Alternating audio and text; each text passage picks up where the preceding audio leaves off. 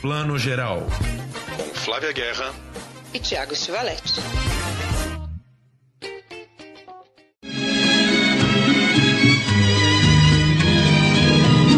Siempre que te pregunto que cuando, como y dónde, tú siempre Bom dia, boa tarde, boa noite para você que está escutando o Plano Geral, o seu podcast de cinema e séries de TV. Edição 49, mais uma semaninha aqui de isolamento social no país inteiro, vendo muitos filmes e muitas séries em casa. E hoje a gente resolveu parar tudo para falar de um filme que a gente ama há 20 anos, um filme que completou 20 anos, na verdade, daqui a pouquinho já 21 anos, Amor à Flor da Pele, In the Mood for Love, de Wong Kar Wai, um filme que foi lançado no Festival de Cannes em maio de 2000. Vocês acabaram de ouvir aqui na abertura Quissás, Quissás, Quissás, um clássico na voz do Nat King Cole, gravado em 1958, que desde 2000 virou também é, a lembrança primeira desse filme. Toca Quissás, Quissás, Quissás. Os cinéfilos do mundo inteiro lembram de Amor à Flor da Pele. E para falar desse filme, Flavinha, boa tarde, bom dia, boa tarde, boa noite. Temos alguém especial com a gente, não é isso? Bom dia, gente, boa tarde, boa noite. Hoje a gente tem a Luciana Veras, mais conhecida como Luli, nossa querida colega repórter especial da revista Continente, companheira de tantas coberturas, tantos festivais pelo mundo aí. espero que vai ser companheira de muitos outros assim, que as portas e porteiras do mundo reabrirem. Luli, muito obrigada por estar com a gente. É uma honra, uma alegria estar junto com você, ainda que aqui só no só não, né? Muita coisa aqui no podcast. Sim, sim, sim, queridíssima Flávia, querido Tiago. Boa noite, bom dia, boa tarde, boa madrugada. Não faço ideia de quando vocês estão escutando isso mas quem estiver escutando aí esse sinal de luz de fumaça, é um prazer estar aqui no plano geral para falar desse filme que, como o Tiago disse, é um filme que a gente ama há duas décadas e que eu acho que embalou várias histórias de amor. Pelo menos em mim já embalou várias histórias de amor.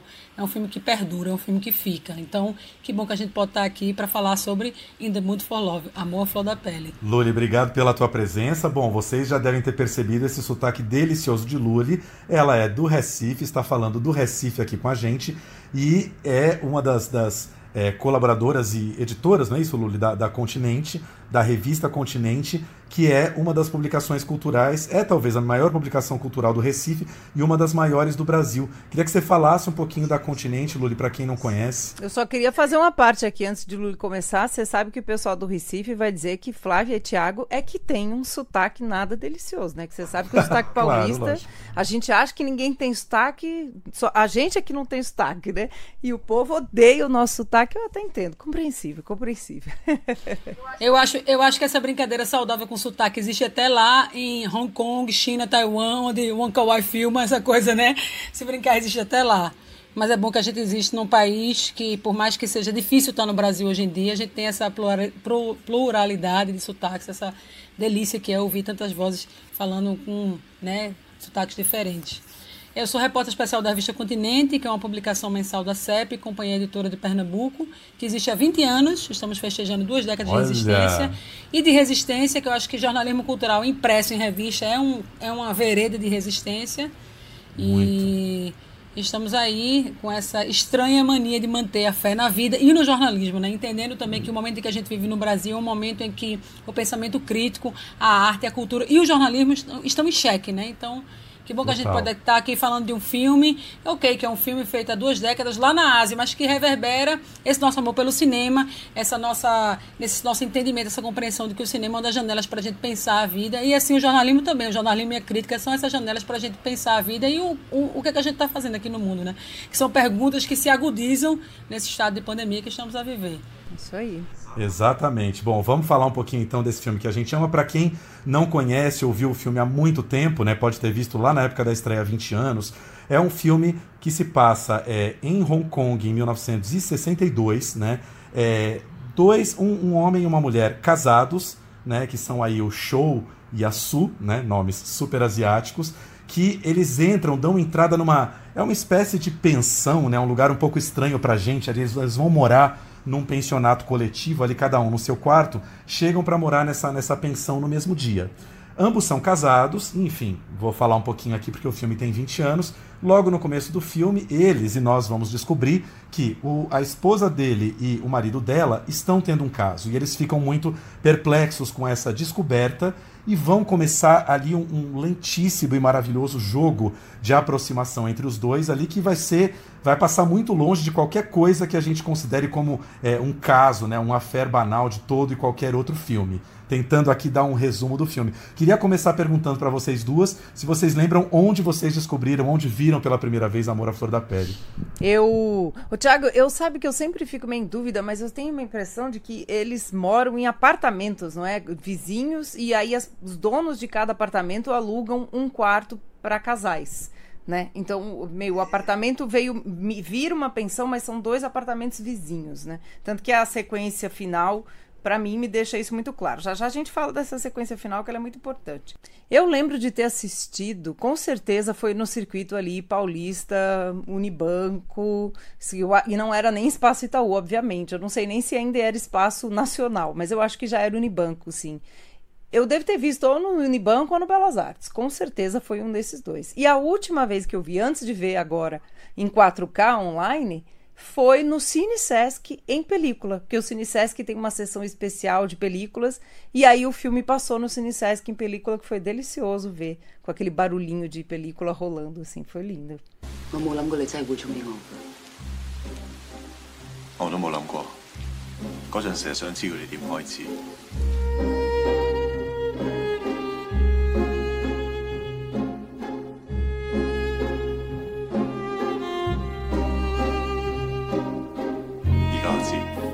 Vê, a memória é um tecido muito poroso, né? Então considero que trai, me trai às vezes. Mas eu acredito que eu vi no cinema da Fundação, ainda em 2000, no final de 2000, até porque o cinema da Fundação. Eu não lembro, eu não lembro se o filme estreou entre maio, quando ele passou em Cannes, que inclusive ganhou o prêmio de. Tony Leung ganhou o prêmio de melhor ator.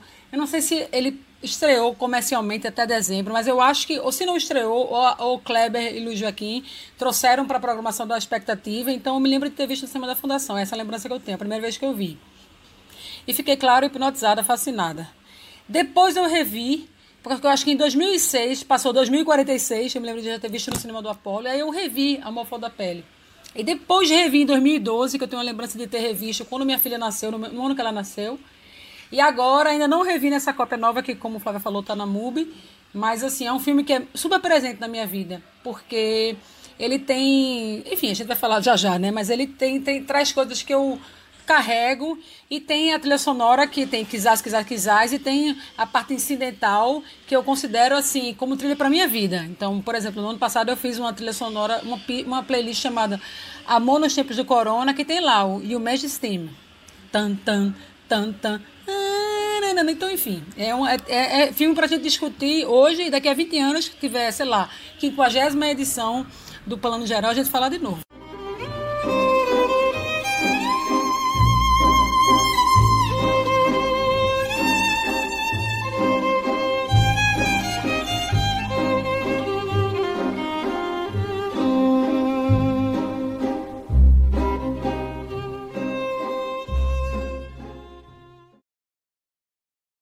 Com certeza. É, eu tenho uma lembrança muito vívida, assim, que é, o filme passou em Cannes no ano, no, no ano 2000 e ele estreou na Mostra de São Paulo em outubro de 2000.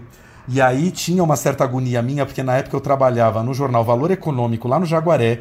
Eu cobria ainda economia, louco para ir para cultura, mas ainda estava cobrindo economia.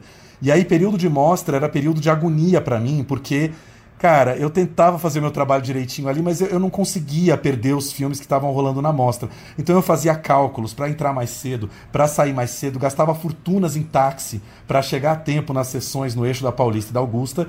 E eu lembro que foi uma sessão histórica no Cine Sesc, provavelmente a primeira sessão do filme na mostra foi num Cine Sesc lotado.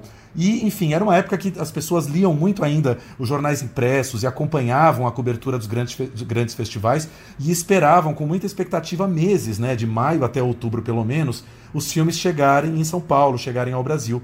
E aí a lembrança que eu tenho emocional, né, posso estar muito enganado, era de uma sessão muito silenciosa e muito reverente, assim, todo mundo num auge do silêncio, respeitando aquela aquela trilha, como a Luli falou, aquele clima, aquela coisa que vai tomando conta da gente, assim. Eu lembro de uma sessão muito é, muito silenciosa porque era muito aguardada, porque todas as pessoas que estavam ali estavam ouvindo há meses falar de Amor à Flor da Pele e, e loucos para ver o filme pela primeira vez. É muito legal quando quando tem essa, essa, esse evento né, que reúne, que hoje em dia está tão difícil de fazer. Né? Sim, eu acho. Eu, e é engraçado, Tiago, não sei se para você também é, mas para mim esse filme é de verdade um dos filmes preferidos da minha vida. Quando eu falo isso, não é exagero. Assim, é aquele tipo de filme que você já perdeu a conta de quantas vezes assistiu e assistindo agora de novo para gravar aqui, eu não queria parar, sabe assim? Eu falava, ah, vou ver um pouquinho porque eu já vi. E eu vi o filme inteiro de novo porque eu não consigo parar esse filme no meio, assim. Ele me pega de um jeito assim, ele é hipnotizante, eu acho que é a palavra que eu tenho para definir esse filme. Ele é uma, né, uma hipnose cinematográfica. Você começa a percorrer aqueles becos que a Meg Chung, né, percorre e vai. Quando vê, acabou, tá no Camboja, né?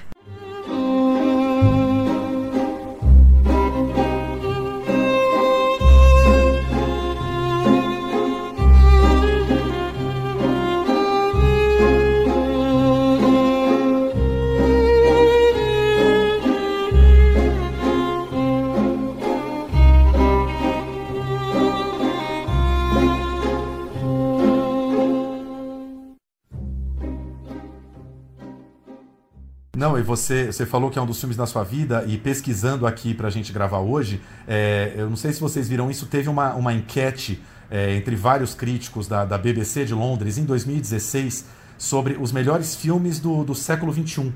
Né? E, e, esse filme ficou em segundo lugar. Ele ficou. É, o primeiro lugar é Mulholland Drive, do David Lynch. E o terceiro, logo depois dele, é o Sangue Negro do Paul Thomas Anderson, mas ele é considerado o segundo melhor filme do século XXI. Aí, não vou nem entrar nesse debate, mas é muito louco, né? Porque anos do ano 2000, teoricamente, ainda é o último ano do século XX, né? Nós começamos o século em 2001. Enfim, o filme é de 2000, mas enfim, entrou. O importante é que entrou aí nessa posição absurda, né? Então, só lembrando aqui rapidinho, como disse a Luli, o filme é um lançamento da MUBI, essa plataforma só de filmes autorais, que já chegou no Brasil há algum tempo, né? Procurem aí, dá para assinar, né? Tem filmes maravilhosos e está fazendo esse grande lançamento da cópia em 4K do, do Amor à Flor da Pele, que seria exibida no Festival de Cannes ano passado, não rolou por causa da pandemia e agora está disponível no mundo inteiro via MUBI. Queria perguntar para a Luli, enfim, aquela pergunta básica: por que você acha que Amor à Flor da Pele é esse filme tão sensacional? O que que, que, que torna ele tão especial pra gente? Tá, eu estava pensando já nessa pergunta nesses dias depois que Flaves me fez o convite, porque por coincidência ou não, se a gente pensar que nada é coincidência na vida, na semana passada eu acho que Chico Firman botou, falou de Amor Flor da Pele no Twitter, ele que é do, do blog Filmes do Chico e do podcast Cinema na Varanda, e aí eu fui, fui ler, engraçado, né? Porque você vê, eu já vi esse filme há, há quase, né, há 20 anos. E tem essa história, essa relação com o filme. Como falei para vocês, coloquei esse tema de Yumeji numa playlist que eu fiz no ano passado, que é Amor nos Tempos de Corona, porque eu acho que essa, essa, essa trilha sonora, essa música especificamente, essa orquestração, ela tem um compasso do filme, que é um compasso de, de espera, de uma corte que você vai, vai, volta, retrai e segue em frente. E aí, porque Chico fez aquela postagem, eu fui, eu fui ler umas coisas e procurei no arquivo do New York Times. E achei curioso, porque, veja, duas décadas de tendo esse filme na minha pele, praticamente, eu nunca tinha me interessado em saber o que é que tinha acontecido pelas filmagens. Aí achei um registro de, de uma entrevista com o Wong Kar-wai. E nessa, lendo isso na semana passada, descobri que ele filmou durante 15 meses, que ele é um cineasta super orgânico, em que ele chegava no set com um, um, uma sensação de roteiro, não tinha nada, não tinha nada de diálogo nem nada, ele ia escrevendo às vezes de um dia para o outro e que ele filmou muito mais da relação entre os personagens que a gente conhece, que, justamente os personagens de Tony Leung e de Maggie Shen, que são né, a esposa traída e o marido traído, que se encontram naquele emaranhado de vielas escuras, de comendo aquele. que não é noodle, né? enfim, daquela coisa assim, daquelas ruas, daquele, daqueles rituais da vida cotidiana em que eles se esbarram e quando eles se dão conta de que eles estão ali, que eles pertencem a um ecossistema que é o do ecossistema, de que eles são os cônjuges traídos, é quase como se aquilo fosse imã, né? Eles se atraem. E aí eu descobri que ele tinha filmado por 15, 15 meses e que ele filmou muito mais do que ele mostrou. E aí eu fiquei pensando, putz, isso só, só torna um filme mais genial ainda, porque para mim, Amor Fora da Pele é o filme do interdito, ou do não dito do que é interditado para a gente. Se a gente pensa o cinema como essa arte que revela, desvela, que explicita na imagem, e às vezes na imagem, no som, no texto, a gente sabe como é. Às vezes você tem um cineasta que compõe um quadro pictórico lindíssimo, mas aí não fala nada, mas está tudo ali na imagem. E às vezes assim, você tem uma imagem estática, mas você tem um texto ali, uma narração, uma narra... e às vezes você tem um som, um desenho de som. E uma foto da pele você tem um monte de coisa difusa, como aquela atmosfera daquelas noites em que eles se encontram, mas você tem muito mais a força do que não é dito, não é? Porque assim, o que, é que acontece entre eles? Eles se envolvem? Eles, eles se relacionam? É, lendo essa matéria que eu li na semana passada, eu vi que ele filmou muito mais coisa do que havia entre eles dois, só que aquele não está no filme. Mas assim, eu fiquei pensando, não importa que isso não esteja no filme, porque a gente embarca naquela história, entra naquilo ali, entra na pele dela e dele. Eu, por exemplo, quando vi pela primeira vez, fiquei alucinada com aquelas roupas dela, Nossa, aquelas, né, aqueles vestidos assim, com aquele colarinho assim, aquele bem assim, aquele corte chinês asiático. E aí depois no final do filme, você vê que para mim é o plano que eu considero assim, uma das imagens mais bonitas que eu carrego para a vida, que é ele vai e ele conta todos os segredos dele para um tronco de uma árvore. Sabe aquilo ali que você fica assim, quase no momento em que você você tem aquilo tudo dentro de você, você vai fazer o quê? O que não foi vivido, o que não foi explicitado, o que você não conseguiu dizer. Então eu fico pensando, se o cinema é a arte que desvela, Amor Flor da Pele é a forma de dizer assim, ó, preste atenção, essa arte que desvela também é a arte do que não é dito do que é interditado para você. E aí o filme, eu acho que ele persiste dentro da gente, porque cada um de nós vai fazer a sua interpretação, né? Por exemplo, lendo essa matéria, dando um pequeno spoiler, mas isso está numa edição de 2001 do New York Times, a repórter diz, ele filmou que eles tinham, ele filmou cenas de amor entre eles, que eles tinham um filho, tem um, um monte de história assim que você vai ver, é quase que podia ter um amor de pele Redux 3, 4, 5, mas, assim, o, o, impacto desse filme e de como ele, do jeito que está nessa obra fechada, que não é fechada porque ela eh, consegue se perpetuar na capacidade de significação da gente, é um impacto que persiste. A gente está aqui há 20, né, 20 anos depois falando de um filme que ainda é capaz de despertar esse tipo de sensação.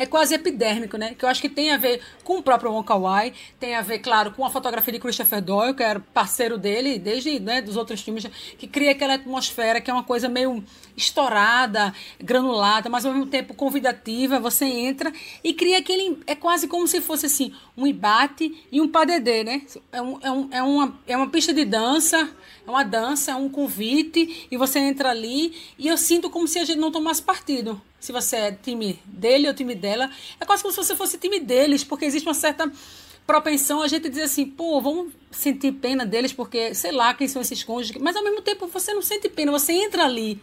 E aí tem, no final tem aquele momento em que ele vai lá e conta ali tudo ali, ali para aquele tronco daquela árvore, aquilo fica. Aquilo é uma imagem que eu guardo para minha vida. Inclusive, eu tenho uma, uma grande amiga minha, Januária, que é madrinha da minha filha, Olivia, e que a gente fala disso com, com frequência. Um, essa semana até eu disse, esses né, dias de pandemia que a pessoa tá né, meio flutuando, ela, como é que tu tá se sentindo hoje? Eu disse, porra, eu tô me sentindo hoje como aquele personagem de Amor da Pele, querendo encontrar uma árvore para abrir um buraco e deixar tudo lá, sabe? É, um, é, é também uma forma de você dizer assim, a gente tá todo mundo aqui, é parte de um, um, ecossistema só. Você tem a natureza, tem e as relações estão ali, as relações vão perdurar. Aquele tempo vai passar, aquelas pessoas vão sair dali. Eu sinto isso também no filme, sabe? Essa, esse tempo que está ali, que é um tempo localizado em 1962, mas ao mesmo tempo é como se existissem dimensões paralelas. É como se existissem esses casais em vários outros momentos. É como se a gente visse, os visse ali, mas podiam estar 15 anos na frente ou 15 anos atrás. Ou até encontrar ecos dele nos outros filmes dele, né? Em 2046. Assim, você enfim, é tipo do filme é meio ectoplásmico, se é que eu posso dizer essa expressão, sabe? Que ele, ele tem, ele reverbera, tem uma coisa fantasmagórica que você fica com ele. E aí ele fica. Você vai ver outros filmes, ou de Wong Kar-wai ou não, e vai encontrar ecos. E se você ouve a trilha sonora, aquilo ali lhe remete imediatamente. Ah, é. E eu, eu acho, eu concordo completamente, e sei que o Thiago também. E eu, eu tava tentando, engraçado, Thiago, você falar isso e perguntar isso pra Luli, porque hoje eu fiz uma lista e eu escrevi assim, o que faz esse filme ser esse filme. O que, que é? Por que, que é algo impalpável que a gente não consegue pegar, né? E para mim tem esses elementos, né? Primeiro são os vestidos da senhora Chan. É, porque os vestidos, gente, para mim é uma aula de como usar o figurino a serviço da história, porque eles marcam a passagem do tempo. Sim. Né? Mais do que é, é, como ela tá naquele dia, são os dias que passam, né? Um vestido verde, o vermelho, o florido, e às vezes ela repete pouquíssimas vezes os vestidos que você sabe que são os que ela gosta mais, né? Talvez nos dias que ela tá mais feliz, ela, ela repete os vestidos que ela gosta mais, aí tem o vestido do trabalho. São maravilhosos, assim. O tempo dilatado, né? Porque é esse tempo. Eu, por exemplo, não gosto de câmera lenta. Eu odeio câmera lenta. Câmera lenta me deixa ansiosa. Eu não gosto. não sabia Ai, disso, gente. Não, maravilhoso. Odeio, odeio câmera lenta. Mas nesse filme a câmera lenta. Porque ela, em geral, câmera lenta é um negócio só meio, meio narcisístico, meio estiloso, meio pra se exibir, né? E nesse filme não, ele, a câmera lenta é narrativa, né? Porque ele estica o tempo pra gente entender o que os personagens estão sentindo, que é aquele momento que o tempo para, né? Quando eles sobem aquelas escadas ou entram naquele beco, o tempo para, ele dilata, né? Então é uma câmera lenta de fato emotiva, né? É para dizer o emocional do personagem. Eu acho que isso é demais. E outra coisa que eu acho é a edição, né? A edição é maravilhosa desse filme. E trilha sonora, Sim. né? Eu acho que a trilha sonora, como a Luli já falou, ela passa, ela passa toda essa é uma, é uma trilha pungente, né? ela, ela penetra você, o You Made Team. E eu estava pesquisando sobre essa trilha, porque eu gosto tanto. Ela foi criada, olha só, pelo Shigeru, né, o Mebayashi, que é o compositor japonês, para outro filme, de 1991, olha. que chamava Yumeji.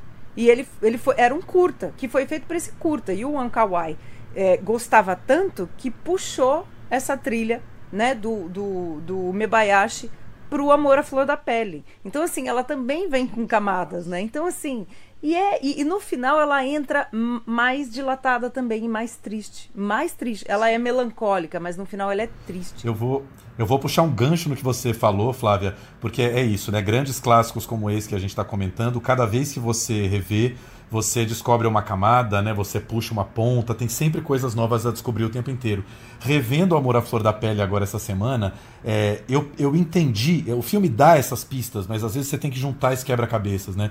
A coisa da câmera lenta e também a coisa de planos incríveis, o filme inteiro que são feitos de trás de janelas, né? Janelas é, foscas, embaçadas, empoeiradas, que dão assim imagens lindíssimas, que poderiam ser só purpurina, né? Ai que lindo, ele fez uma imagem, é, né? É, uma imagem linda, bacana ali. Não é apenas isso. Lá no final tem alguma frase, entram de vez em quando umas é, umas cartelas, né, com, com textos escritos e a legenda ali pra gente. Sim. E lá no final, quando, quando dá aquele salto pro futuro, né, de três, quatro anos depois, aparece alguma cartela dizendo assim: é, e, e, com o tempo a, a, a memória vai se embaçando, né? A memória do que a gente viveu, mesmo intensamente, vai se tornando algo bastante embaçado. E aí você entende essas janelas embaçadas, e aí você entende essa câmera lenta de momentos que no coração dele ele gostaria que fossem mais lentos e que não passassem, e que ficassem para todo sempre, e que no filme ficam impressos em câmera lenta, né? É o tempo da memória, é uma coisa linda de se fazer e muito difícil de se lapidar no cinema, a gente sabe, né? Você lapidar esse tempo que não é o tempo real, né? Que é muito mais tranquilo de fazer o tempo objetivo. Eu acho que essa é uma das grandes das grandes sacadas desse filme. E, e pegando um gancho no que a Luli falou do Wong Kar Wai perfeccionista, é, também está valendo isso, Luli, que foram é, 15 meses de filmagem. Existem. É, não são exatamente boatos, mas existe uma, existem uma, existe uma lenda aí de que é, tanto a Meg Chung quanto o Tony Leung é, reclamaram muito de exaustão ao longo das filmagens, porque algumas das cenas principais foram filmadas 30 vezes. Aí também vale lembrar que o filme seguinte dele, que é o 2046, ele levou não dois anos, mas quatro anos para filmar. Foram quatro anos filmando. Festival de Cannes também um estresse total. Ele terminou de, de, editar o filme na manhã que o filme foi apresentado em Cannes, O Amor à Flor da Pele. O 2046 atrasou, passou dois ou três dias depois, foi uma bagunça em Cannes. Tipo, Cannes só abriu essa sessão para o Bon Carvai, né? Bon Carvai, o atrasado, perfeccionista. Mas é lindo isso que você falou do, do diretor que pega um material enorme que ele filmou e não tem dó de deixar ele na mesa de edição porque percebe que é melhor ter uma obra aberta, que deixa abertos os significados, do que uma história redondinha, hollywoodiana, que explica exatamente o que aconteceu com cada personagem e nós saímos da sala de cinema sabendo exatamente o que aconteceu com cada um. Pô, por que não deixar aberto, né? Por que não deixar a angústia de cada personagem com a gente? Enfim, Muita coisa. O que, o que é maravilhoso. O Thiago sabe que é engraçado você falar dessa frase. Desculpa, Luli, mas eu acabei de postar no meu Facebook essa frase. Eu transcrevi ah. essa frase do final e ele diz isso. Ele se lembra dos anos passados como se olhasse por uma vidraça empoeirada, né? Por Sim. uma. E o passado era algo que ele podia ver, mas não tocar. Nossa. Né? É, tudo que ele via era turvo e indistinto. Que coisa, né? É assim, né? É isso. É um poema, né? É uma poesia esse final, gente. É como se o Uncle White estivesse dizendo no final: atenção, galera, vocês estão vendo as memórias dele, o dela, vocês não estão vendo. Assim, a gente passa no final a olhar para trás e assim, putz, todos esses planos, esse, esse ritmo dilatado, esse compasso que é assim, quase numa rotação, como a gente ouve o podcast 1.1, 1.2, é quase como se fosse 0.5, a gente tá, é um convite para uma introspecção, para um ritmo intimista que quase não, não bate, não, não converge com o que a gente está vivendo hoje, né? Exatamente. Na verdade, mesmo 20 anos atrás, ele já era um convite para um, ó, vamos dar uma pausa aqui, uma pausa de mil compassos, talvez, e voltar para fazer esse baile, esse, esse balé, esse padedeu. Eu penso muito no casal Tony Ling e Mag Chung, como se fosse um padedê mesmo, de um corpo de baile que vocês vão, você vê aquele, né, aquele bailarino, aquela bailarina principais, eles vão dançar e é quase como uma coisa assim que às vezes ele, os corpos nem se tocam, mas existe uma sintonia, uma sincronia que fazem com que aqueles organismos eles é quase como eles se balançassem só com o vento que o outro propicia. Isso é incrível esse, esse balé, esse bailado, que faz com que o filme perdure. Com eu acho, porque hoje ele tem várias camadas e a gente hoje consegue ler e dizer assim: eita, ele filmou 15 meses. Eita, os atores reclamavam de exaustão. Eita, ele deixou muita coisa na edição. Ou seja, ele teve muita coragem de abrir uma obra, de abrir uma obra aberta, escancarar uma obra para que a gente tivesse esses anos, essas décadas todas. Eu tenho certeza que daqui a 100 anos vamos falar desse filme. Com certeza. Com certeza. Não, e outra marca registrada do Wong Kar Wai, como vocês duas mencionaram, esse filme tem aí essa marca do Nat King Cole, né? São três músicas de Nat King Cole que tocam no filme. A primeira que toca, na verdade, é Aquejos Ojos Verdes, só que é quizás, quizás, quizás marca muito mais porque tá num momento mais chave ali da aproximação dos dois, né? O Wong Kar Wai já tinha feito isso em filmes anteriores. O filme anterior dele, que é belíssimo também, O Felizes Juntos, que é um filme que foi até mais consagrado em Cannes, né? Ele saiu com prêmio de direção em Cannes, um filme sobre um casal gay de Hong Kong que vai tentar a vida em Buenos Aires. Já é, é um filme que utiliza Caetano Veloso, enfim, músicas que, que não são asiáticas, né? Que são de outro universo. E como isso é forte, como isso é pouco usado no cinema, né? Um, um, um, diretor asiático fazendo um filme sobre o amor, usando música do mundo inteiro. O, outro que me vem à cabeça assim agora na, é, é, o Jim Jarmusch, né? O americano que fez muito isso, principalmente no começo da carreira, usar músicas do mundo inteiro nos, nos seus filmes e que torna o cinema essa linguagem universal tão deliciosa, porque não tem nada mais universal que a música, mas o cinema está logo atrás ali como algo muito universal, ainda mais uma história de amor, né? E outra cena aqui que tem muito isso, outro diretor que eu acho que sabe usar isso, não tem nada a ver um filme com outro, mas ele faz isso muito bem, é o Bong Joon-ho, que no Parasita coloca uma música italiana deliciosa, um bolerinho alegre, que é o Indinocchio da T, numa num momento super interessante do filme, né? Tem todo um balé ali deles, do casal, né? O casal de, dos empregados que é uma delícia e, e cria outra atmosfera. O filme vai para um outro lugar nesse momento. Você pode nunca ter ouvido essa canção italiana, mas a gente lembra, assim, isso ficou registrado. Depois volta.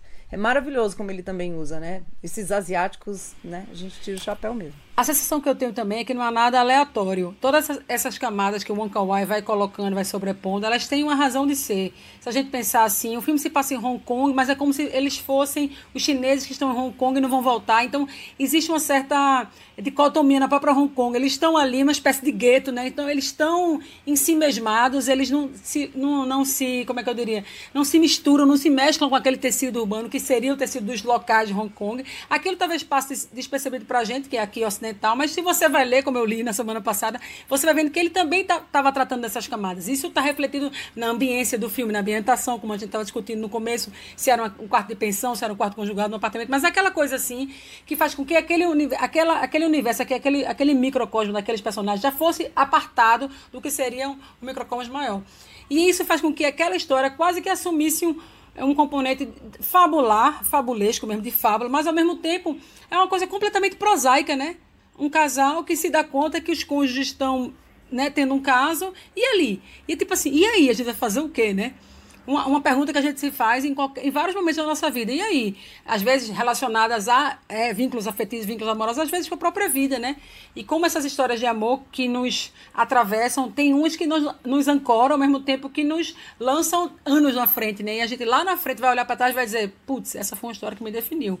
Assim como esse filme é um dos filmes que me define, eu acho que os personagens, pelo menos para mim, eles olham e dizem assim: essa é uma história que me definiu. Não importa o que tenha acontecido ao certo, que eu acho que a gente nunca vai saber, e não importa o que aconteceu depois, porque eu acho que, como toda grande obra de arte, o filme deixa aquilo com a sensação. E aí?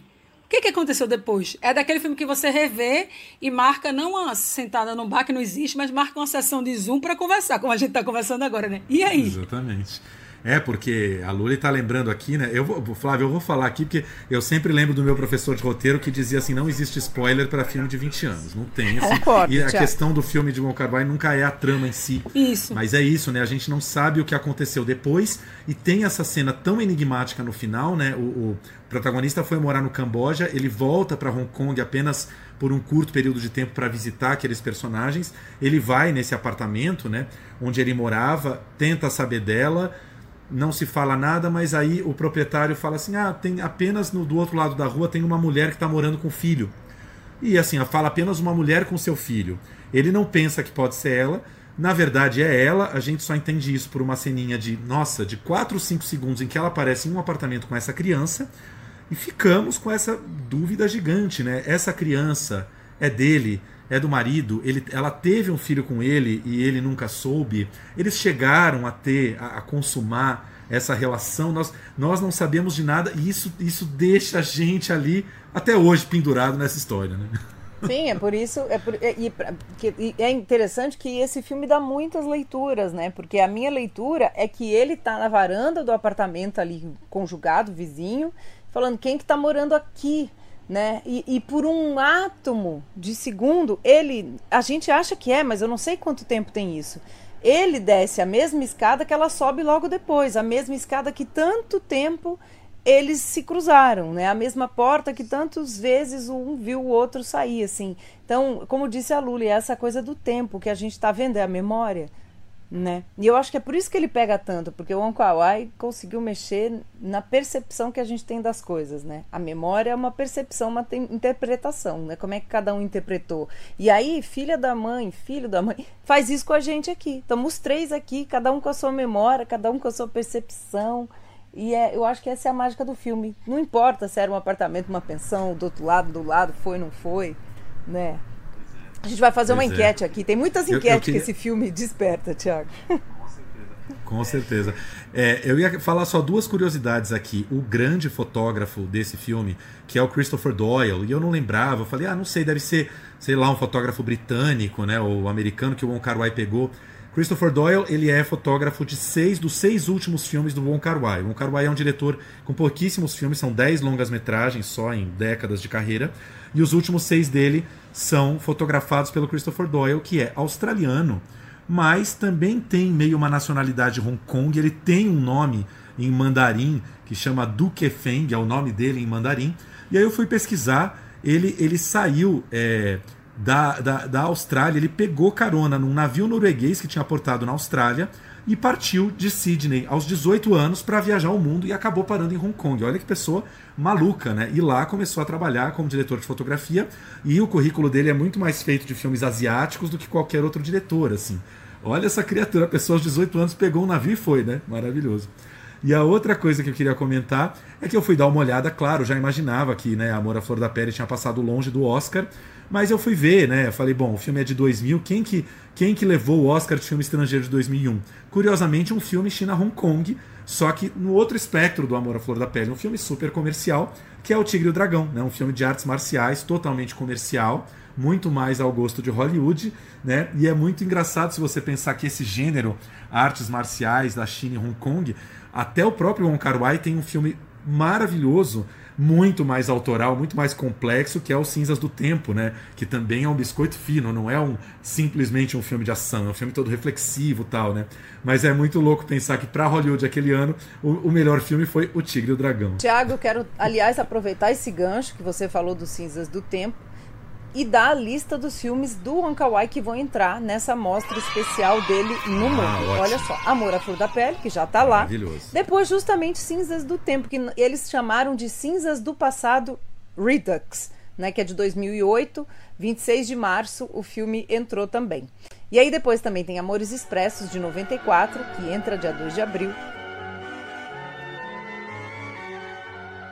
Depois tem Anjos Caídos, de 95, que também entra restaurado. 2046, que não por acaso é o número do, da porta do quarto do hotel do Mr. Chung.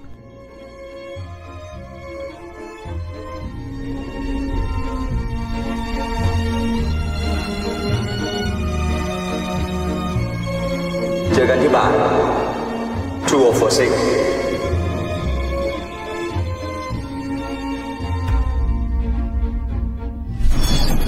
Tem também Eros, de 2004, entra dia 12 de abril, e Felizes Juntos, de 1997, entra também em cópia restaurada, encerrando aí no dia 30 de abril essa lista. Tá maravilhosa essa lista, hein, Tiago? É, assim, quem não assina a MUBI ainda, agora ficou difícil, né? Nem que seja assim, dá uma assinada aí por um mês, dois meses, depois vê, mas enfim, entra por conta do Onkar aí, que aí você aproveita e vê outras coisas. Já que a Flávia citou essa lista imensa aí de, de Onkar queria perguntar primeiro para Lula e depois para Flávia, para a gente encerrar um pouco esse papo. Quais são os filmes preferidos de vocês do Onkar depois do Amor à Flor da Pele, claro. Eita, aquela pergunta, né? não estava esperando essa oh, pergunta. Eu gosto muito de Felizes Juntos. não, pior que eu tava. Tô dizendo, eu gosto muito de Felizes Juntos. Que inclusive eu vi antes de ver Amor Flor da Pele. Acho que tem uma coisa assim também dele filmar o amor homossexual, filmar o amor gay, sabe? De uma maneira, é, tipo, dourada, bonita. É... Sim. Gosto de Chunky Express, né? Amores Expressos. Eu não gosto muito de My Blueberry Night, sabe? Eu, assim. É... Como é que eu diria? Eu me lembro de ter visto e ter pensado assim, putz, o primeiro filme em inglês dele, né? Jude Law, Nora Jones, acho que era o primeiro, primeiro filme dela, aquela coisa assim. A sensação que eu tive era como se ele tivesse querendo transpor para aquela atmosfera, que era uma atmosfera americana completamente, porque era uma paisagem americana e tudo. O que você via nos filmes deles, existe, claro, uma tentativa, porque existe a gramática dele, né? O léxico cinematográfico dele. Mas, não sei, para mim ficou meio que bate na trave, sabe? Então acho que eu diria Felizes Juntos e o Amores Expressos. 2046 eu tenho uma relação meio conflituosa, precisaria rever. Mas achei, me lembro que quando eu vi assim, eu, eu não sei, eu acho que eu ainda estava muito impregnada em Amor da Pele, acho que a verdade era essa. Felizes Juntos é engraçado porque é um filme é um filme mais sujo, né? Ele, ele tem alguma semelhança com Amor à Flor da Pele na, na, no sentido de que é uma grande história de amor, né? Mas ele é um filme mais, mais é, poeira, né? Ele é um filme mais sujo, é, esse casal gay é, meio sem eira nem beira, muito pobre, né? Vagando por Buenos Aires. E aí, tematicamente, tem alguma similaridade com o Amor à Flor da Pele. Mas o estilo é muito outro, porque aí vem o Amor à Flor da Pele lindo, estiloso, irretocável, né? É, nossa, aquela fotografia exuberante. Eu acho que são filmes visualmente bem contrastantes. Assim. Também acho, e eu amo. E só queria lembrar aqui que eu ganhei a VHS desse filme do Thiago de presente de aniversário e eu guardo ela até hoje. Isso é que é amor, viu, gente? Não, não sei como você, você ganhou VHS, você com 25 anos agora, você como é que você lidou com VHS. Mas não, ganhei agora, em fevereiro, você comprou num, num, num antiquário, entendeu? Foi vintage, né? Foi vintage. Foi vintage, exatamente. Mas qual é o seu outro filme preferido, Flaves de Moncaruai? O meu outro, eu acho que é 2046 porque eu acho que tem também essa atmosfera, esse maneirismo no bom sentido dele, de criar atmosfera e criar um não lugar, um não tempo. 2046 é completamente maneirista, mas eu acho que é o que eu mais gosto dele depois. E eu, go eu gosto do Blueberry Nights porque eu vi quase como se fosse assim, um filme que ele fez nas férias, sabe assim, um projeto paralelo. Parece, né? Parece quase um filme de encomenda, assim. Tipo, ah, vou fazer outro projeto ali, já já eu volto pro meu cinema. Então eu acho que eu gosto é, demais. Eu tenho, eu tenho uma simpatia pelo, pelo um beijo roubado, esse título bem esquisito, né, para My Blueberry Nights, acho terrível, enfim. My Blueberry Nights, é Minhas Noites de Mirtilo, melhor esse título em, em inglês, porque é isso que a, a Luli falou, tem um pouco do léxico do Wong Kar Wai lá, e, e, eu gosto muito, Luli, sempre adorei é, qualquer diretor estrangeiro indo filmar nos Estados Unidos fazendo o seu americano ali, né? Acho que tem sempre uma coisa interessante. Eu acho que estão todos charmosésimos no filme, assim. Eu acho Jude Law uma coisa, Nora Jones, que às vezes eu acho um pouquinho sem graça, mas consegue ser charmosa. A cena dele com a Cat Power, que é uma ex-namorada, que lembra vagamente a Flor da, né, Amor à Flor da Pele. Ela chega ali, eles se olham, você nem você vai entendendo pelos olhares que ela é uma ex dele. Eles fumam um cigarro, gente, é, é, é muito charme numa cena só, assim. Eu fico Eu não sei louco. como é que esse homem é Mas assim, vou... Tudo Fala. nesse Porque tem muito também- é muito charmoso. É, porque tem muito não dito também, né? Mesmo em My Blu- My Blueberry Nights, como sendo ele sendo, é, vamos olhar, esse olhar estrangeiro, né, numa fazenda americana ali, no- que é um filme de travessia também, né? Tem Sim. umas, vai vai pra Memphis, vai pra vários lugares. Tem essa coisa do, do que não se diz, né? Do que tá ali no olhar, do que a gente vendo aquilo, né? Na condição de espectador, espectador tá lá só ali vendo aquelas camadas todas. É quase como se naquele olhar você tivesse a visão de raio-x de Superman, pudesse ver várias camadas, né? Atravessa ali várias dimensões aquilo ali, né? Exatamente. Bom, eu vou roubar aqui na minha escolha, tá? É assim. São três filmes que eu amo dele, mas se tivesse que escolher um, eu acho que seria o Amores Expressos, que eu lembro que eu fiquei muito impressionado com a, com a montagem, com a capacidade de montar aquela história cheia de afeto e ação ao mesmo tempo. Eu acho o, o Amores Expressos uma coisa incrível.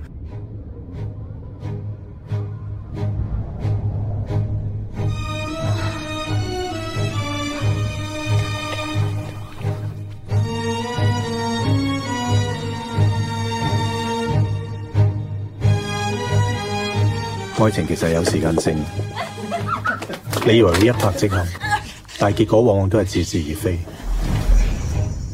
我开始幻想自己系一个日本人。 É, depois tem os Cinzas do Passado, que eu lembro também me impressionou muito, porque tem essa coisa, artes marciais com uma coisa reflexiva que, que me pegou muito. E aí, em terceiro, o 2046, que eu vi na estreia na tela grande também, se não me engano, no Belas Artes.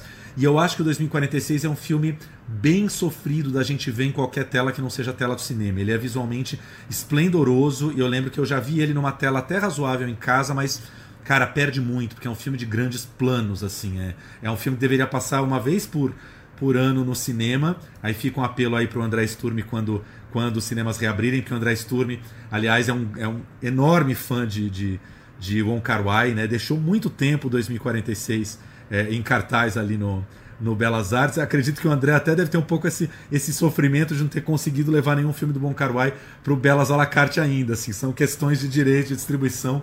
Os filmes foram parar no mundo, mas quem, quem sabe um dia o André consegue e os filmes vão parar lá no Belas à la carte. né? Luli, foi bom pra você esse papo Bon Kar Wai? Foi bom, não, foi excelente. Eu quero sempre agora. A gente pode falar de uma Kawai toda semana? Pelo menos uma. Podemos, eu uma Vez a acho. cada, uma vez por mês. Cada, cada mês um filme, imagina. Um Gente- cantinho Wong Kar-wai no plano geral. É isso. Gente, acabaram as dicas da Netflix, da Amazon. Nós vamos ficar em Bon Kar Wai agora um mês e meio aqui. A Flávia tá toda feliz também, não quer nem saber. Vamos lá. É isso, bom, gente, vocês viram a lista de filmes, tem assunto. Toda semana tem um filme. Exatamente. É isso aí. Querida, muito obrigado por essa participação incrível. A gente procurou você, já meio desconfiava que você seria uma grande fã desse filme. Assim que tiver um outro filme, Luli está agora nesse momento vendo Alien na casa dela. A gente pode falar do Alien daqui a pouquinho, né, Flávia? Daqui a alguns, algumas semanas a gente fala do Alien aqui. Maravilhoso, meu filme preferido de, de terror barra sci-fi. Um dos filmes preferidos do meu pai, a gente viu aqui hoje, meio aleatório assim pra ver. E a gente, ele, enfim, eu nem sei onde ele tá, porque eu tô aqui gravando com vocês no quarto, ele já terminou de ver, já tá me chamando ali. Eu, peraí, segura aí um pouquinho, que a gente tá falando de Wong Kar-wai. Agora vai fazer um Mas podcast com adorei. o pai, hein? Vai fazer um podcast a com o pai. oportunidade de falar, minha gente. Obrigada pelo convite. E é, eu acho que esse filme é um convite, é, repetindo a palavra convite, mas assim, eu acho que é um, é um chamado. In the Mood for Love tem que ser assim.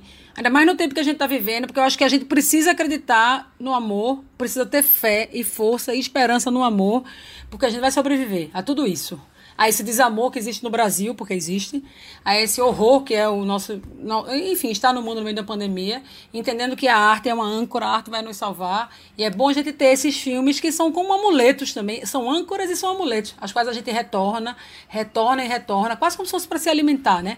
Um pouco assim, né? Vou falar um pouco de Harry Potter, que na. Na semana passada eu vi o Harry Potter é, com minha filha, tem a coisa dos, das Horcruxes, né? E aí ela ficou dizendo, mamãe, o que é Horcruxes? Horcrux é um pedacinho da alma. Eu fiquei pensando, esses filmes que a gente gosta, que a gente gosta muito, eles nos acompanham, eles nos acompanham, eles vão nos, nos transformando. Então eu disse aqui no começo, Amor Flor da Pele eu vi solteira, depois eu vi casada com o pai de Olivia, depois eu vi com outros relacionamentos, outros amores. Isso é muito, é muito bonito você ver também que o filme vai atravessando com você essas etapas da vida, né? Ancorado no nosso amor, ele vai atravessando e encontrando outros amores. Eu acho que isso é o chamado do filme. Vamos amar, porque sem amor a gente não sobrevive assim, não. A gente tem que sobreviver. Eu acho que você falou tudo, né? Em tempos de desamor, a gente precisa mais que nunca dos filmes de amor, né? É isso. Obrigado, querida. Muitas saudades. Fique bem. Espero que a gente consiga se ver. Não sei ainda se ainda esse ano ou pelo menos no comecinho do ano que vem, né? Isso. Um beijo para vocês dois. Vacina para todos já. Fora genocida. Quando a gente se vacinar, a gente vai voltar a se ver. Em São Paulo, em Gramado, em Cannes, Berlim, onde quer que seja. Onde for. Um beijo, minha querida. Obrigada. Beijo, obrigada. Se cuidem, hein? Um beijo, valeu.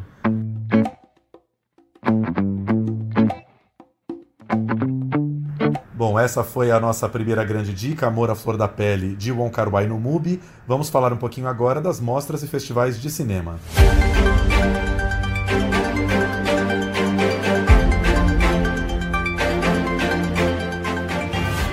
Queria falar primeiro aqui, Flavinha, rapidinho, de uma mostra incrível que está rolando. Acabamos de falar um pouquinho do Belas à la carte, né, uma plataforma de streaming aí que a gente adora e que está tá, tá abrigando neste momento, até o final de março, até dia 31, ou seja, até o final dessa semana, né, uma mostra de expressionismo alemão cópias restauradíssimas pela Cinemateca de Bolonha. Então tem desde os clássicos aí, Nosferato de Murnau, é, M, o Vampiro de Düsseldorf de Fritz Lang, Metrópolis de Fritz Lang também, até filmes menos conhecidos como As Mãos de Orlac ou A Morte Cansada de Fritz Lang, que eu vi essa semana também, obra-prima. Gente, as cópias estão assim tinindo, assim, não tem como ver em melhor resolução. Maravilhoso. Como não amar, né? Vocês estão vendo que a nossa edição hoje tá muito luxo. Tá muito. Tá não é cult, sempre que é assim, né? não, tá não. Cult. É, não é sempre que é assim, não, viu, gente? Tá muito filé. Ó, oh, gostei. Filé. Emily, Emily em Paris tá passando longe, né, Flavinha? Nossa, bem longe. Beijos para ela, Emily. Por onde andará? Porque eu vou lá para Hong Kong, vou para Alemanha. Tá muito luxo. Exatamente. E, e falando em, em, festivais de cinema, tem um festivalzão enorme, querido nosso, começando já já, né? Teve coletiva essa semana. Vamos falar um pouco dele. Gente, é, é um festival amado também. Hoje nós estamos tudo derretido aqui. É tudo verdade, né? Maior festival de documentários do Brasil, um dos maiores do mundo. Classifica seus vencedores para concorrer ao Oscar da categoria de curta e longa. E tem aí sete títulos na competição principal brasileira esse ano. Tem 12 títulos de produções internacionais e filmes aí premiados que já chegam chegando, né, Tiago? Eu adorei essa seleção, você curtiu? Nossa, eu achei, inclusive, reparando aqui, dando um apanhado, claro, não vimos os filmes ainda, mas só pela lista, eu acho que tá uma seleção mais forte que a do ano passado, Flá, tanto nacional quanto internacional. Isso não é muita surpresa se a gente pensar que o mundo tá em convulsão, né? Mas assim, tá lindíssima. Vamos falar um pouquinho aqui dos brasileiros para começar. Tem um filme que eu acho que vai ter assim. Se fosse sala de cinema, teria é, tiro, porrada e bomba na porta, né? Mas eu acho que vai ter essa correria no online também, que é o Alvorada, de Ana Moilaert Lopoliti. Ana Moilaert, né, para quem já ligou o nome à pessoa, é a nossa querida diretora aí do Que Horas Ela Volta, que fizeram esse, esse documentário sobre os últimos dias da Dilma Rousseff no Planalto. Só esse tema acho que já deixa todos nós, principalmente o pessoal de esquerda, muito curioso, né? é não deixar, sejamos nós os ganhadores ou não, que a versão seja deles.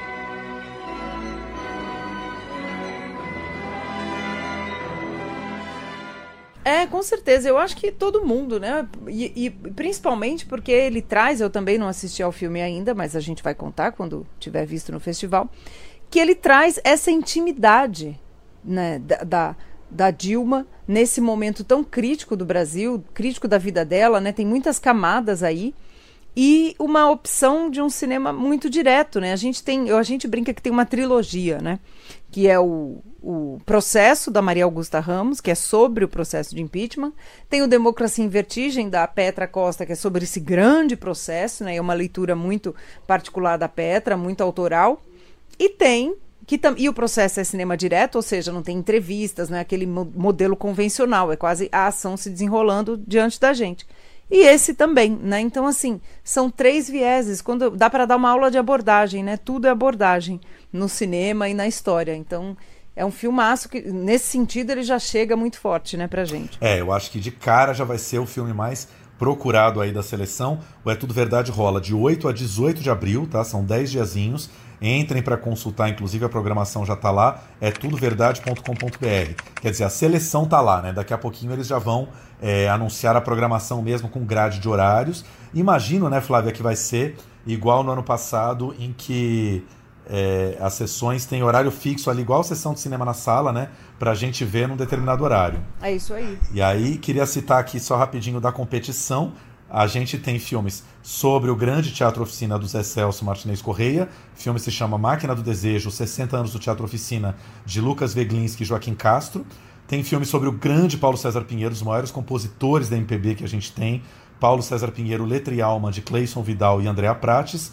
E Zimba, do nosso querido Joel Pizzini, que é conta a trajetória aí do grande ator e diretor Zbigniew Zimbinski, um dos maiores nomes do teatro, né, grande diretor de teatro, responsável pela montagem é, que inaugurou o teatro brasileiro moderno, vestido de noiva do Nelson Rodrigues. É isso aí. A gente ainda tem Eric Rocha, né, com Edna. A gente tem Os Arrependidos, do Ricardo Calil e do Armando Antenori. O Ricardo Calil também está nessa seleção, na mostra especial ao Caetano Veloso, com Narciso em Férias, que está também disponível na Globoplay, para quem assina a Globoplay, e aqui para todo mundo, gratuito. Eu acho que essa seleção brasileira está muito interessante. É internacional, a gente ainda não viu, né, Tiago? Eu só vi, gente, para dizer que eu não vi os filmes da seleção internacional, eu vi o filme de abertura, O Fuga, que é um filme dinamarquês, que foi premiado melhor filme do Festival de Sundance desse ano e conta com em forma de animação, o que é uma grande tendência também do documentário atual, a história de um refugiado, se refugiou né, na Dinamarca, fugindo do Afeganistão. E mostra todo esse processo histórico do Afeganistão sair do domínio da União Soviética e passar por, pela questão do Talibã, né, pela, por toda essa convulsão social que aconteceu, e aí as pessoas terem que se refugiar então é um filme que fala, apesar de ser histórico, digamos assim, já tem uma perspectiva, ao mesmo tempo é muito atual, porque a questão da imigração e dos conflitos não cessou, né, Tiago, na Europa toda. Pois é, né, eu já fiquei louco para ver esse filme de abertura aí que você já viu. E é isso também, os filmes internacionais estão incríveis, tem para todos os gostos. Tem, por exemplo, um documentário sobre Chaplin, Charles Chaplin, o gênio da liberdade de Yves Jolin, que vai passar. Tem documentário sobre Frank Zappa, pessoal do rock aí, Zappa do Alex Winter.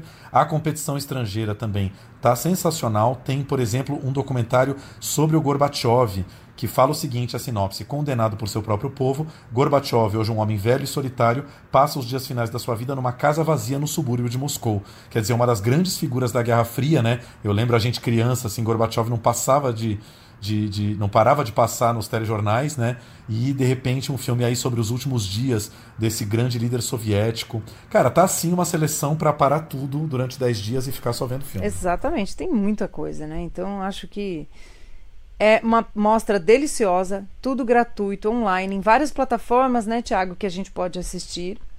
Depois a gente vai destacar Exatamente. mais, né, desmembrar mais o serviço aqui do É Tudo Verdade. Mas já fiquem de olho aí, porque tem no YouTube do Sesc, você pode entrar, do, do Sesc 24 de maio, na SPCine Play, no Itaú Cultural e no Sesc em Casa, na plataforma do Sesc em Casa que a gente ama. E também no próprio site do É Tudo Verdade. E vai ter, vai ter um fórum, né, um encontro para discutir também o documentário, com palestras, com debates. Confiram a programação porque tem muita coisa para ser conferida e aproveitada. Pois é, né, Flá? Isso está uma tendência dos festivais. Eles se espalham hoje em dia por várias plataformas. Esses principais festivais de São Paulo nunca deixam de ter um pedacinho da programação no Sesc em Casa, na SP Cine Play. Então, a melhor maneira de se orientar é sempre começar pelo, pelo site do festival, é tudoverdade.com.br, e dali você vai descobrindo onde estão onde estão cada filme, o, o, onde está cada filme. O É Tudo Verdade é, sempre foi um festival gratuito, né, de ingressos gratuitos, e isso continua valendo para a edição online, então tudo gratuito, é só ficar realmente ligado na programação e nos horários para não perder. Acontece, mesmo entre a gente, né? Ah, e o filme passou ontem, passou. Acontece, muito festival, muito filme Acontece, mas a gente vai avisando também no nosso Instagram, fica de olho lá que no Plano Geral Underline Podcast a gente traz tudo que não cabe aqui, ou que está aqui também, mas a gente desmembra lá, né, Tiago? Exato. E já que a gente está falando em festivais de abril, abril vai ser um mês fortíssimo em festivais de cinema para a gente ver online. É o outro grande festival querido aqui de São Paulo, o Festival Sesc Melhores Filmes, que está indo já para sua 47 edição, um festival super antigo.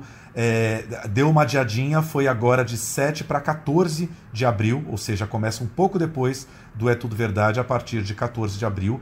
Vamos ter pelo menos aí 25, 28 dos melhores filmes do ano passado, entre ficção e documentário, entre nacionais e estrangeiros, tudo na, gratuito na plataforma do Sesc em Casa. A programação, a seleção dos filmes ainda não foi divulgada, mas também assim, tem filme gratuito a rodo para ver durante quase um mês aí inteiro na plataforma do Sesc. Gente, tá difícil a pandemia, não tá fácil.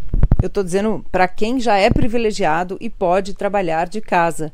Mesmo assim, não está fácil. Mas olha essa programação ajuda muito a gente ser um pouquinho feliz nessa pandemia, né, Tiago? Nossa, o mundo muito. inteiro dentro de casa. Não, em abril tá, eu diria que tá difícil ir para Netflix, né? Com tanta coisa boa rolando, né? Lembrando que o Sesc em Casa, se você digitar lá Cinema em Casa com Sesc, já tem uma programação sempre ótima lá rolando, documentários brasileiros, estão entrando, por exemplo, os Contos das, das Quatro Estações do Eric Romer, que é um super cineasta francês da Nouvelle Vague, tem sempre filminhos clássicos bacanas ali para ver, tudo gratuito, cara. Não tem como não, não, não dar uma variada aí, né? Falei que a gente tá luxo hoje. Um Céu de Estrelas, né? A gente estava falando essa semana, dois grandes filmes da nossa querida Tata Amaral, Um Céu de Estrelas e Através da Janela, os dois primeiros longas dela, estão lá gratuitos, cara, assim, tem muita coisa. É, e aproveita para escutar o podcast Era Uma Vez São Paulo, dez anos depois, especial com a Tata, que faz parte dessa programação, mostra dos filmes dela na plataforma e o podcast lá no YouTube do Cine Sesc, fazendo aqui o Merchan. É isso aí, pronto. Fazendo merchan e pacote Sesc completo aqui que a gente adora. Merchan eu digo porque eu que apresento esse podcast, essa, essa série, essa atual série do podcast do Cine Sesc, que é muito bacana que tem. E que é uma viagem no tempo, né, Flá? Vocês falam sobre como estava São Paulo 10 anos atrás, é isso? Isso.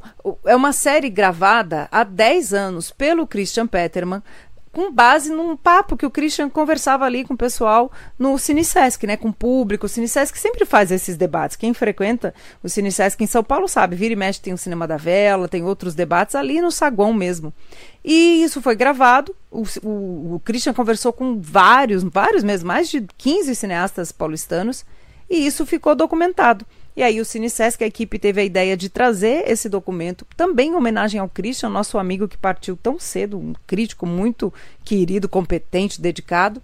E aí a gente reouve, né? Ouve e reouve essas conversas e vai atualizando o papo com base nisso. Então é uma viagem no tempo. Você, faz, você disse perfeitamente, é isso aí. Maravilhoso, gente. Não percam, tá lá também na plataforma do Sesc, é isso? Isso aí, na, no YouTube do CineSesc atualmente. YouTube do CineSesc, maravilhoso. Falamos um pouquinho aqui de mostras e festivais de cinema. A gente abriu com esse clássico aqui do Nat King Cole, mas agora a gente vai mudar totalmente aqui o rumo para uma diva pop. Vamos escutá-lo escutá um pouquinho aqui. Oh,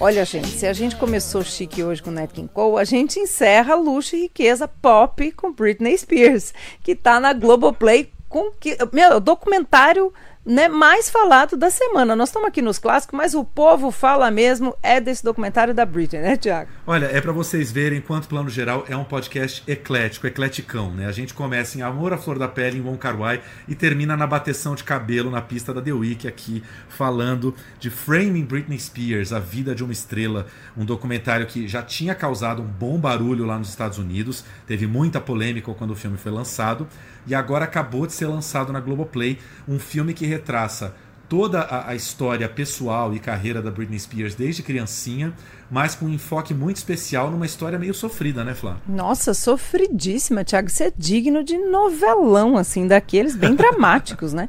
Porque como é que ela pode decidir? Eu vou usar a palavra, não é essa, tá, gente? Mas ela foi praticamente sequestrada, interditada pelo pai, né? Ele é atualmente o como se diz isso em português? O interventor da, da do, é, do, patrimônio o, dela, o, o, o cuidador? O, o documentário traduz o tempo inteiro como tutela, né? Isso, como tutor. É uma tutor. figura jurídica americana que não é exatamente igual aqui no Brasil, mas eles traduzem ali por tutela e tutor. Né? Ele é o tutor de toda a riqueza que ela gera, tudo que ela faz na vida, as ações, contratos, tudo. Basicamente, ela é uma criança jurídica na mão desse pai, né?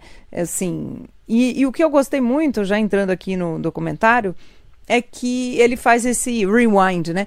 Para saber como ela chegou aqui, né? Para saber o porquê que ela está aqui nesse momento agora, a gente precisa saber como ela chegou. Eu gostei desse recurso. O que, que você achou, Tiago, dessa trama? Aliás, quer falar um pouquinho da trama? Pois é, é assim, vamos falar aqui logo de cara que o, o documentário tem um formato que lembra muito aquele canal I, o exclamação, que também passa aqui no Brasil, I Entertainment Television, que é sempre aqueles documentários bem sensacionalistas sobre as celebridades.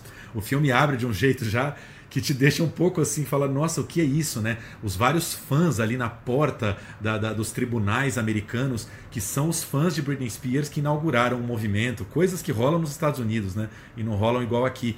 Um movimento chamado hashtag Free Britney, para justamente liberar a Britney da tutela do pai. Fazendo um, um, um retrospecto muito rapidamente, a Britney é uma menina prodígio que começou a carreira ali já com 4 ou 5 aninhos de idade, né? Foi do clube do Mickey, que é quase o equivalente do show da Xuxa nos Estados Unidos, né? Era um programa infantil super querido no país inteiro. Uma, uma, uma, uma criança prodígio que virou ali uma grande diva do pop, né? Namorou ali o Justin Timberlake, teve seus namoros tal até que Britney começou a virar o grande alvo dos paparazzi, né? Esse foi o grande ponto de virada pro mal na carreira dela, porque ela virou o alvo completo dos tabloides sensacionalistas. E assim, a gente não está falando de quatro ou cinco paparazzi, a gente está falando de uma horda de 60 paparazzi jogando em cima do carro e não deixando a Britney ir para lugar nenhum, né? Um negócio que eu acho que nunca rola com essa mesma intensidade no Brasil. E aí Britney teve um momento muito delicado da vida dela ali em 2007, em que até por conta dessa pressão imensa da mídia dos paparazzi, ela surtou, né? Aquela fase famosa em que ela raspou o cabelo, apareceu careca. Era um momento em que ela tinha acabado de casar ali com o primeiro marido dela, o Kevin Federline, teve um filho, eles se separaram e ela começou a sofrer transtornos graves, digamos assim, né? Teve um momento ali, um episódio que relata no filme, em que ela, ela dá uma vontade louca de ela ver o filho, algo muito legítimo, né? Não é a hora de ela ver o filho, o filho tá lá nos dias do pai, e ela corre para casa do Kevin para ver para ver o, o a, a, filha, se não me engano, e os paparazzi vão atrás e é um dos momentos em que ela surta gravemente, e é um surto acompanhado pelo país inteiro, né, pelo mundo inteiro, pelas mídias, pelas mídias sensacionalistas. E aí, nesse momento, o pai dela entra com essa tutela virando o tutor dela. Só que isso aconteceu num momento X da vida da Britney. Hoje ela é uma pessoa que não, não tem mais esses transtornos. Ela, ela voltou para os trilhos depois de alguns anos, né? Tipo, voltou a ser uma pessoa ali é, normal, digamos assim, né? É, o, o, surto, o surto foi embora. E é, não sei se eu estou explicando direito aqui, né? É tudo tão delicado falar dessas coisas. É para você. Eu acho interessante isso que você traz, porque realmente a gente se embanana, porque é muito complicada a trajetória dela. Quando você vê o documentário e vai além daquelas bobagens, não tinha meme na época, que não era ainda uma época de meme, mas tinha muita notícia, aquelas revistas horrorosas com aquelas capas toscas.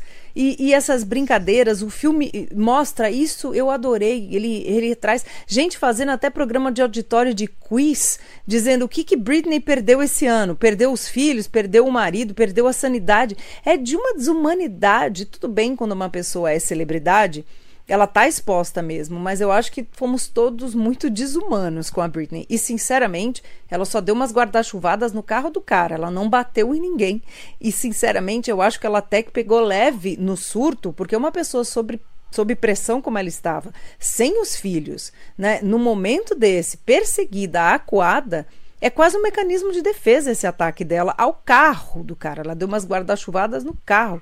Né? Então, assim, eu acho que a Britney segurou a onda até muito por muito tempo antes dessa crise, né? Britney was so serious and so focused. This is a girl that's coming from strength.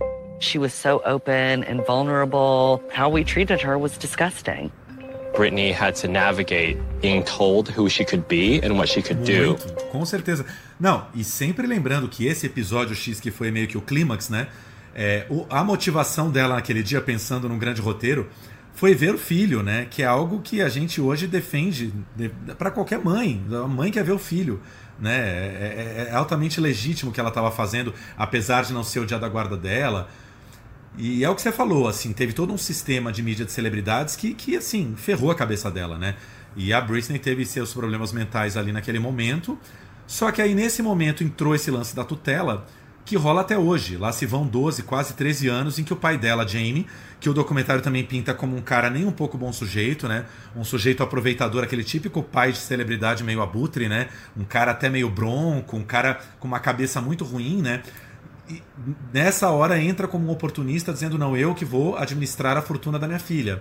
E aí, 12 anos depois, isso continua acontecendo, e como o documentário diz logo no começo, a tutela é uma figura jurídica nos Estados Unidos que, em 99% dos casos, é usada para pessoas mais velhas, né? Pessoas, o seu pai, o seu avô que já está demente, já está com Alzheimer e não tem mais condições de gerir o patrimônio. É raríssimo, às vezes, é usado para uma pessoa tão jovem como a Britney.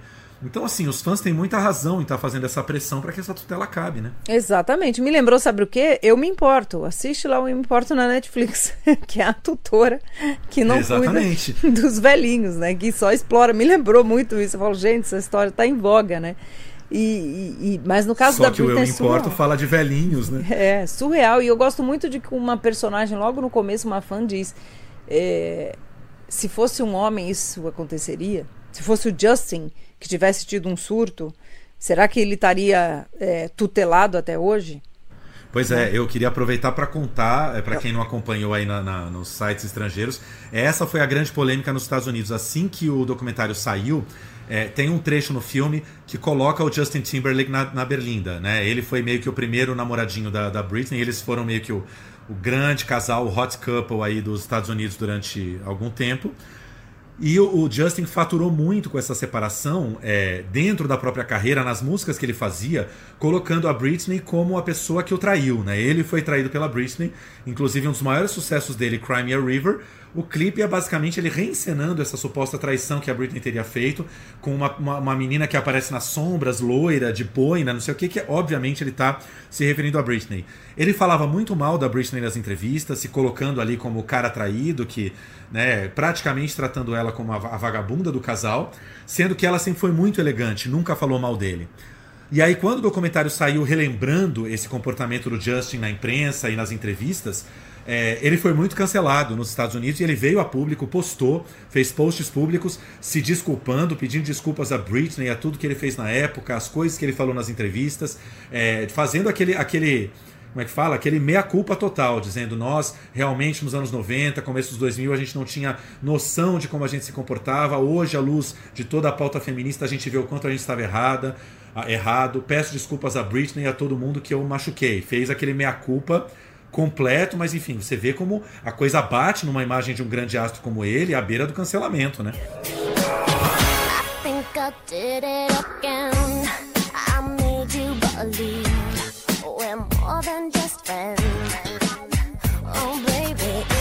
Eu acho que é isso. A gente Cancelamento é um assunto muito profundo para a gente falar hoje aqui.